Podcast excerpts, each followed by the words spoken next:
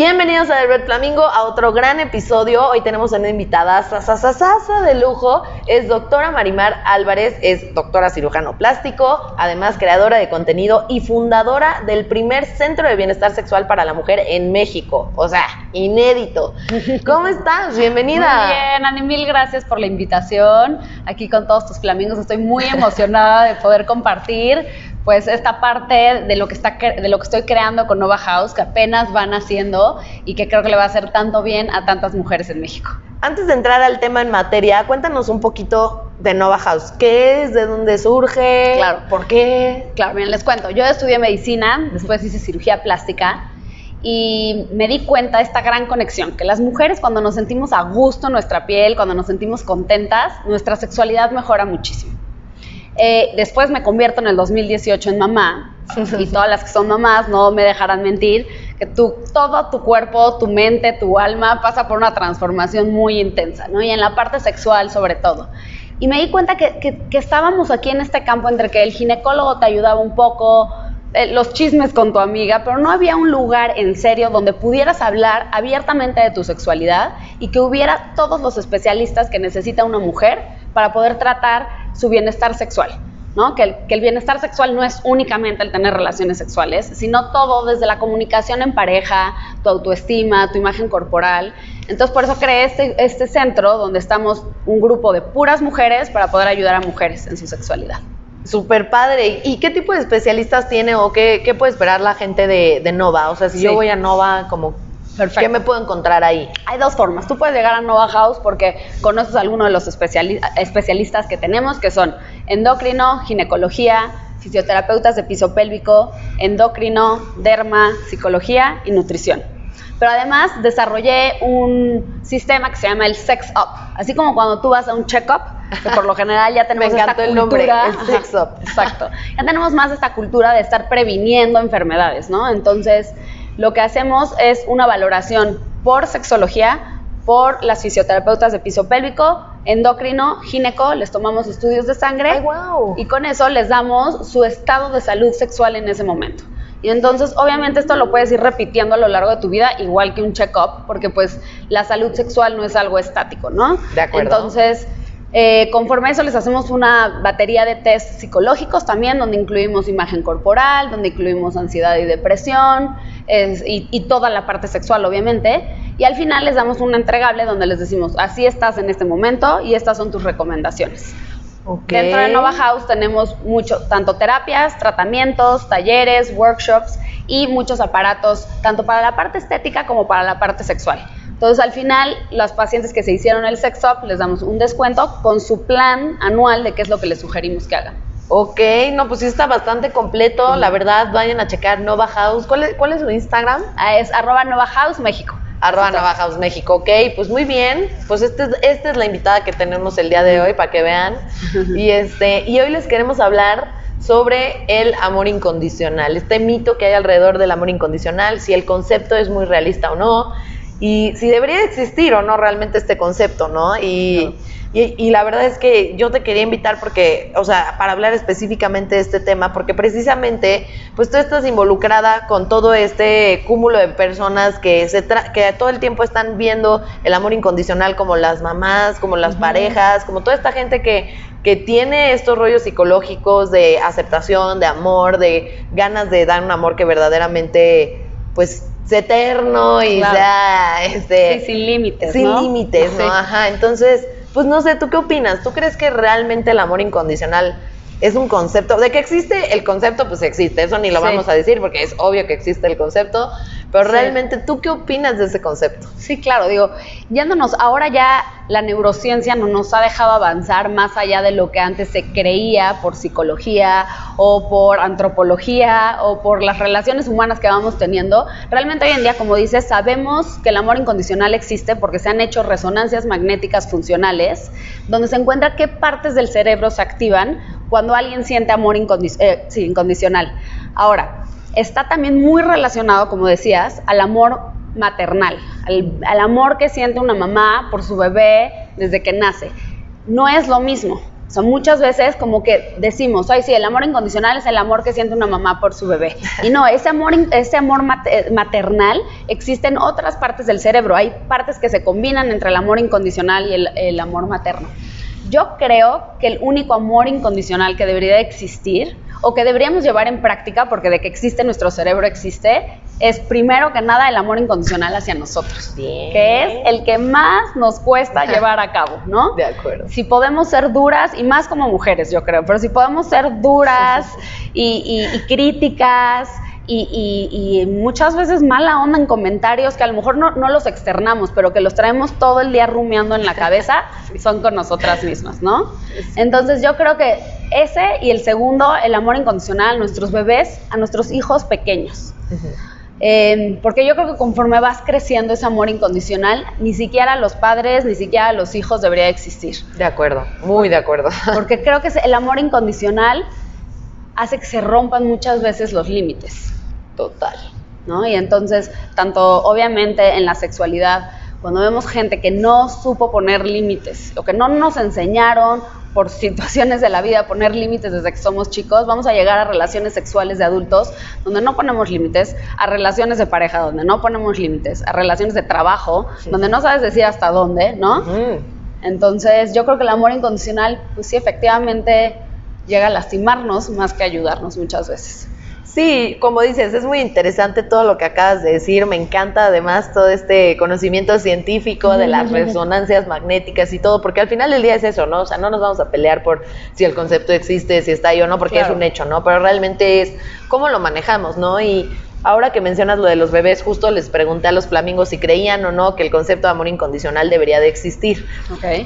Respondieron cosas súper interesantes, pero uno de los comentarios que más me llamó la atención fue Em, decían, sí, el de los padres, ¿no? O sea, fue, como, fue como muy marcado y eso me hizo pensar en dos cosas.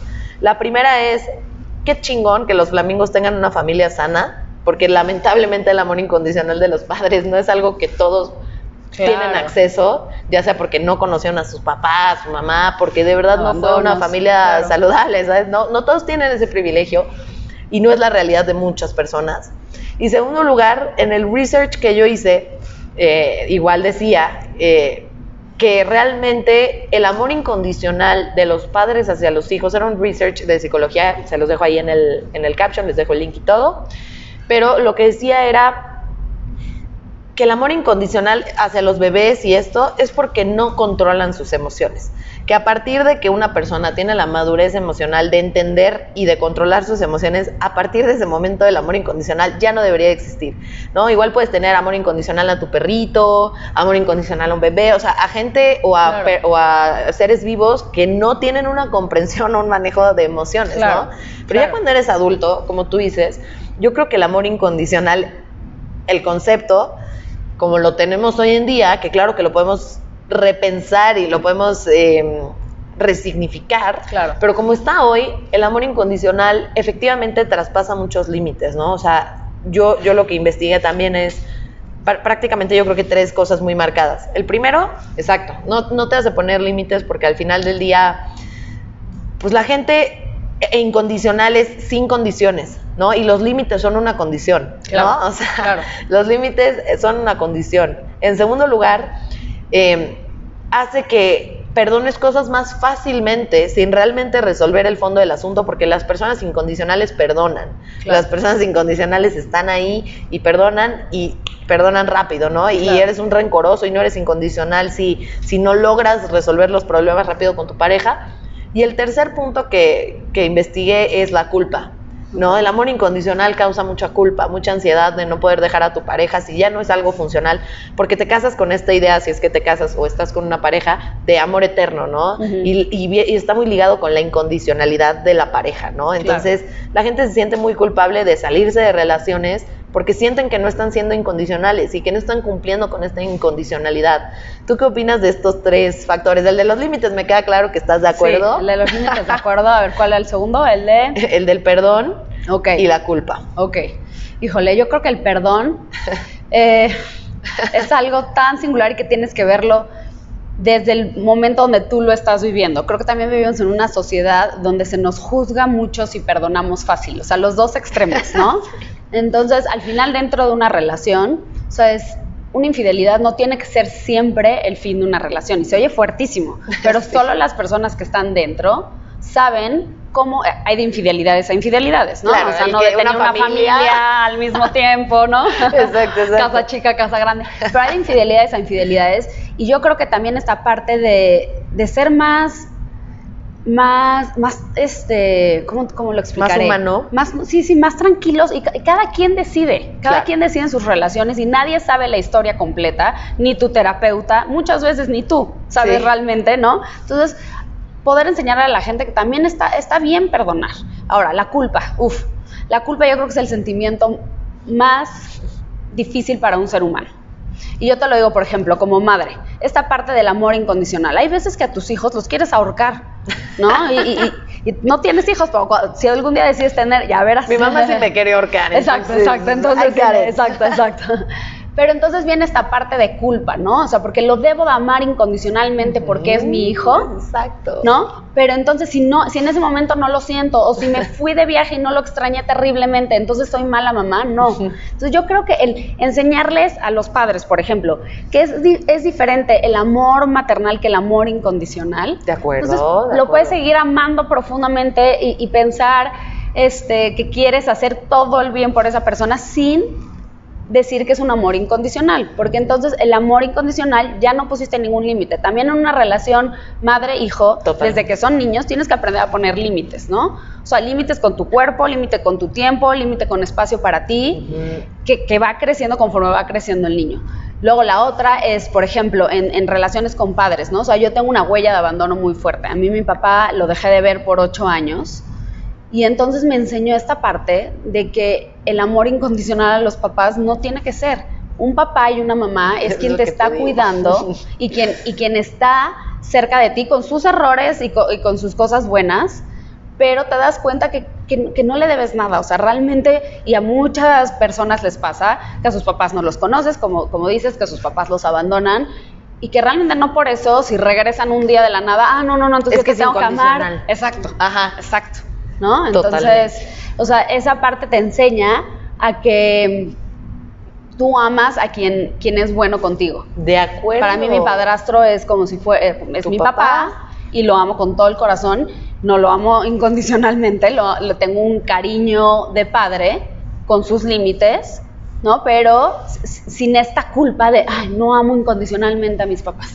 100%, y creo que dijiste algo súper interesante, esta diferencia entre el amor maternal y el amor incondicional. La gente lo confunde. Neta, en los comentarios cuando les pregunté a los flamingos, la banda tenía esta confusión, ¿no? O sea, y el problema es que llevamos esto a nuestras relaciones, ¿no? O sea, el problema es que llegamos a una relación con esta educación que cuando platiqué contigo por WhatsApp poniéndonos de acuerdo y oye, pásame tus consejos, tus conclusiones y que decías, no, pues es que yo creo que hay que educar desde niños. Yo sí, esta mujer, ¿por qué me está hablando de niños, no? O sea, ¿qué tiene que ver Sí, con, claro. con, Sí, con pero las relaciones adultas, sí. ya sabes? Sí. Y, y, y ya investigando más y todo, o sea, me di cuenta de que es completamente cierto, porque venimos de una educación en la que desde, desde que naces se te enseña que existe el amor incondicional, que es el de tus padres, y, y entonces de ahí vas creciendo con la idea de que ese amor incondicional existe, tiene que ser así, y que tus relaciones lo tienen que tener, porque si no lo tienen, tu relación es chafa, ¿no? Tu relación está pinche. Sí. Si, si tu pareja no es incondicional, y aparte, perdónenme que lo diga, pero ¿qué rayos significa incondicional? Es un término tan subjetivo, o sea, es tan subjetivo a tu cultura, a tu religión, a tus creencias, a tus vivencias, o sea, para mí el valor de una pareja incondicional no es el mismo que va a ser para ti. Mira, hagamos un ejercicio. Claro. A ver, para ti, ¿qué es una pareja según incondicional? O sea, para ti, si yo te dijera, redefin- hay que redefinir el concepto de incondicionalidad. Tres características que tú pondrías. Ok. Que estuviera para mí cuando lo necesitara, o sea, que fuera un apoyo, que me impulsara a seguir queriendo hacer lo que quiero hacer en la vida, sea desde la parte personal, profesional, etcétera. Y que, que supiéramos los dos poner como lo mismo de nuestra parte, tanto en comunicación como en tiempo, ¿no? Ok. y ya. y ya porque fueron tres, y no me puedo seguir. ok, ok. Entonces la primera es apoyo, ¿no? Sí. Que te apoyen todo. Que yo me pregunto, ¿qué es apoyo para las personas? Para mí no es lo mismo, puede ser apoyo emocional, apoyo moral, apoyo económico. Y hay Claro. muchas personas que, por ejemplo, si yo tengo un proyecto y mi novio o mi esposo no me apoya económicamente en un proyecto, No, yo no podría pensar Claro. Que no me está apoyando, ¿no? Igual y para ti eso no es apoyo. Claro. Tú eres una strong independent woman y para Claro. ti el apoyo es que, no sé, que sea tolerante con tus tiempos, que te la pasas en Nova, Claro. que te apoye cuidando a tus hijos, que Claro, claro. él pase por ellos a la escuela, no Sí. sé, ¿no? Entonces, para empezar, ahí vemos una primera subjetividad que no sabemos qué rayos es.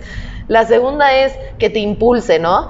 Realmente, ¿no? Y, y siento que, ¿qué es que te impulse? O sea, es que te impulse con el ejemplo, es que te impulse echándote porras, o sea, Sí. volvemos a la Sí, subjetividad y, y me da mucha risa. Y la tercera es que pongan el famosísimo 50-50, ¿no? Sí, que eso nunca existe, claro. Y que además ese es otro concepto que está mal, ¿no? O sea, no digo, no digo que Sí, tú sí, hayas dicho sí, sí. 50-50, pero a lo que voy es, en general, que la gente piensa, oye, tienes que dar el 50 y 50, man. Que está muy de moda pensar eso ahorita. y Claro, está por, mal. todo, es por toda esta libertad de la mujer y todo este empoderamiento que estoy totalmente a favor. Claro. Pero, mira, por ejemplo, yo educo más a mis hijos o yo estoy más con mis hijos que él y no por eso, ah, no. Te, toca ahora Te toca ahora despertarte esto. a ti esta hora porque no porque vas en el 40%, ¿no? Exacto, O sea, exacto. no hay ¿Quién mide forma. eso? Yo creo que esta parte también de de incondicionalidad hace que muchas veces sientes que la otra persona va a estar ahí porque va a estar, porque es incondicional. Porque tiene que estar, es una porque le toca, porque aquí me prometió, ¿no? Entonces yo creo que la- las relaciones se tienen que trabajar toda la vida. Y al final el, el hombre ya antropológicamente se ha descubierto que no, no está hecho para la monogamia, ¿no? Entonces, realmente si tú decides tener una relación a largo plazo donde quieren ser ambos, es porque están tomando una decisión los dos Claro. y tienen que trabajar en esa relación para que entonces siga siendo de esa manera, que los términos pueden ir cambiando en el camino y está bien y hay que ser flexibles. Pero a lo que voy es, si tú piensas que el otro es incondicional, pues ¿qué tengo que hacer? Yo ya me siento aquí y ya, Totalmente. aquí tienes que estar para mí el resto de tu vida. y te puedo hacer y poner y hacer mil cosas que al final del día es tu, es tu obligación ser incondicional. claro, ¿no? abuso de todos los de, todos los tipos. Se presta mucho el concepto también a eso, ¿no? A abusos. Y, y yo creo que, pues, al final del día, las personas no tienen que estar en una relación 50-50, tienen que estar en una relación 100-100. Exacto. O sea, porque si, primero que nada, ¿cómo, cómo rayos vas a medir 50-50? Como dices, nadie trae un track ahí de Sí, sí, porcentaje. sí, claro. Y segundo, qué hueva estar en una relación en la que tu obligación, o, que sea una obligación, primero que nada, dar el 50. Y Claro. segundo, el 50. O sea, si yo no voy a estar dando mi 100 en una relación, pues no la quiero, ni siquiera de mi lado. O sea, ya Claro. déjate tú de la otra persona. Si a mí no me nace dar el 100%, no la quiero, ¿no? Claro. Y el 100% no es un 100% de un 50. Claro. Es el 100% siempre, ¿no? Y, y pues es esto. O sea, realmente creo que se ha convertido la incondicionalidad en una obligación, se ha convertido en un deber y no realmente en averiguar por qué me nacería a mí ser incondicional con una persona. Y no lo platicamos ni siquiera. O sea, cuando entramos a una relación, jamás en la vida es como de, oye, pero a ver, antes de que te diga que sí, sí me quiero casar contigo o que sí quiero ser tu novia, ¿qué es ser incondicional? Nadie, nunca nadie, Sí. ¿no? Y son cosas que deberían normalizarse. O sea, Claro. ¿por qué si hablamos ya con una apertura de la sexualidad un poco más? De, Sí. oye, a ver, ¿quieres una relación monógama, Abierta, poliamorosa, ¿no? abierta? Claro. ¿Cómo la quieres? ¿Por qué si ya hablamos de esas cosas, por qué no nos metemos a lo básico antes de la, del tema sexual? Y es el tema de la, de, a ver, para ti, ¿qué significa estar en una relación? Realmente, ¿qué esperas? ¿Qué expectativas Claro. hay, no? Y, o sea, como que siento Sí. que no, se, no son cosas que no se hablan, ¿no? Claro. No se hablan y no entiendo por qué no se hablan. Sí, son todos los términos, es como si vas a firmar un contrato, vas a, Exacto. firm- a, a preguntar todas las dudas que tengas del contrato, vas a leer las letras chiquitas, pero muchas veces entramos pues por toda esta emoción del principio de una relación y sin realmente conocer si, si lo que busca la otra persona, si lo que piensa la otra persona del amor, Exacto. ¿no? Es lo mismo que tú piensas y lo mismo que tú estás buscando. Sí, porque también siento, no sé tú qué opines, pero ahora con todas estas aplicaciones, Bumble, Sí. Tinder, todas estas que tienen su parte positiva Claro. y que yo conozco casos de éxito de esas Sí. aplicaciones, no es crítica a las aplicaciones, es un tema de ya hay mucha inmediatez, mucha prisa en absolutamente todo, hay un timeline de ya tienes 30, ya te tienes que casar, Sí. ya tal, y entonces hay mucha presión y esto hace también que la gente no se tome el tiempo de realmente conocer a la persona. O sea, yo entiendo que igual a algunos les podría parecer muy intenso que en los primeros dates o lo que sea platiques, oye, ¿qué es el amor incondicional para ti?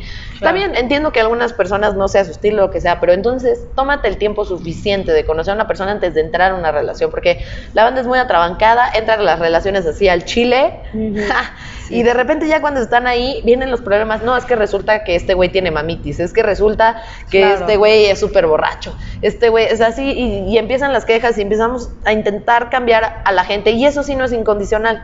Querer cambiar con quien estás, eso sí no es incondicional. no.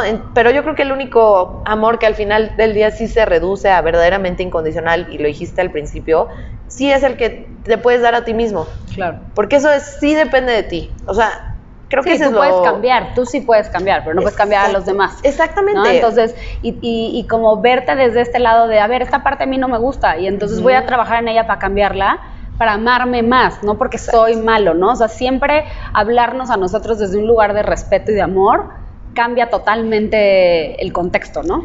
Totalmente. O sea, al final del día es el único amor verdaderamente incondicional que debería existir, el amor hacia uno mismo. Porque ahí sí qué condición puede haber, qué límites, los que tú quieras ponerte, literalmente, pero realmente no son condiciones, ¿no? Porque tú no te puedes despegar de ti mismo, tú estás atado a este cuerpo, a esta alma, como lo quieran ver, pero con otras personas sí puedes poner estos límites, sí puedes poner estas condiciones, ¿no? Entonces, pues no sé, a mí me parece que, que hay que redefinir el concepto de de amor incondicional 100% porque creo que nos está haciendo muchísimo daño como está hoy en día. Sí, de acuerdo. La verdad. Sí, de acuerdo, de acuerdo. Y este, y pues aprender a, trabajar en nosotros, ¿no? Aprender a empezar a trabajar muchísimo más en nosotros, en nuestras emociones, antes que tratar de estar cambiando lo que queremos en una relación, ¿no? De acuerdo, totalmente de acuerdo. Creo que al final del día lo más importante es dejar también de o sea, creo que no puedes poner límites ni condiciones en una relación si no te conoces y si no has trabajado lo suficiente en ti para saber tú también, digámoslo en palabras de negocios, qué capacidad de negociar tienes, ¿no? O sea, me refiero a, a ver, o sea, tú exiges en la medida que tú das, ¿no? Bueno, eso es lo que debería ser. Entonces, ¿cómo vas a saber qué exigir si ni siquiera sabes que eres capaz de dar? Claro. ¿No? Entonces, pues bueno, yo, yo también opino lo mismo, coincido. Y pues bueno, redefiniendo el amor incondicional en The Red Flamingo con doctora Marimar Álvarez. Eh, muchas gracias, de verdad muchas gracias por venir aquí al programa, me encanta, está increíble lo que estás haciendo. Efectivamente, nunca había visto yo un centro especializado a este nivel, ¿no? O sea, con psicólogos, sexólogos, ginecólogos, o sea, juntando a todos los profesionales de la salud sexual integral, porque por eso, por eso me gustaste, porque la sexualidad está mal entendida, ¿no? O sea, no es nada más el sexo, no es nada más el ginecólogo y el sexólogo, no es nada más eso. la gente piensa salud sexual y te dicen enfermedades de transmisión sexual y no. La salud sexual está aquí y está aquí también, ¿no? Entonces, pues mil gracias, gracias por tu tiempo, gracias por estar aquí. ¿Nos podrías repetir nada más, por favor, tus redes sociales, personal y, de Nova, por favor? Eh, la personal mía es doctora, así completo, sin abreviar, punto mari, con i latina, punto mar, y el de Nova House es Nova House México, todo seguido. Perfecto. ¿Y tienen página de internet o sí, cuál es? Es nova-mediohouse.mx. Perfecto, pues mil gracias. Esperemos que los flamingos, por favor, vayan, atiéndanse, hermanas. Sí, exacto, Dijimos, trabajen en sí mismos, quédense con eso de la conversación y aquí hay una experta que les puede ayudar en eso. Entonces, aprovechen. Y pues bueno, muchísimas gracias. y hasta la próxima. Bye.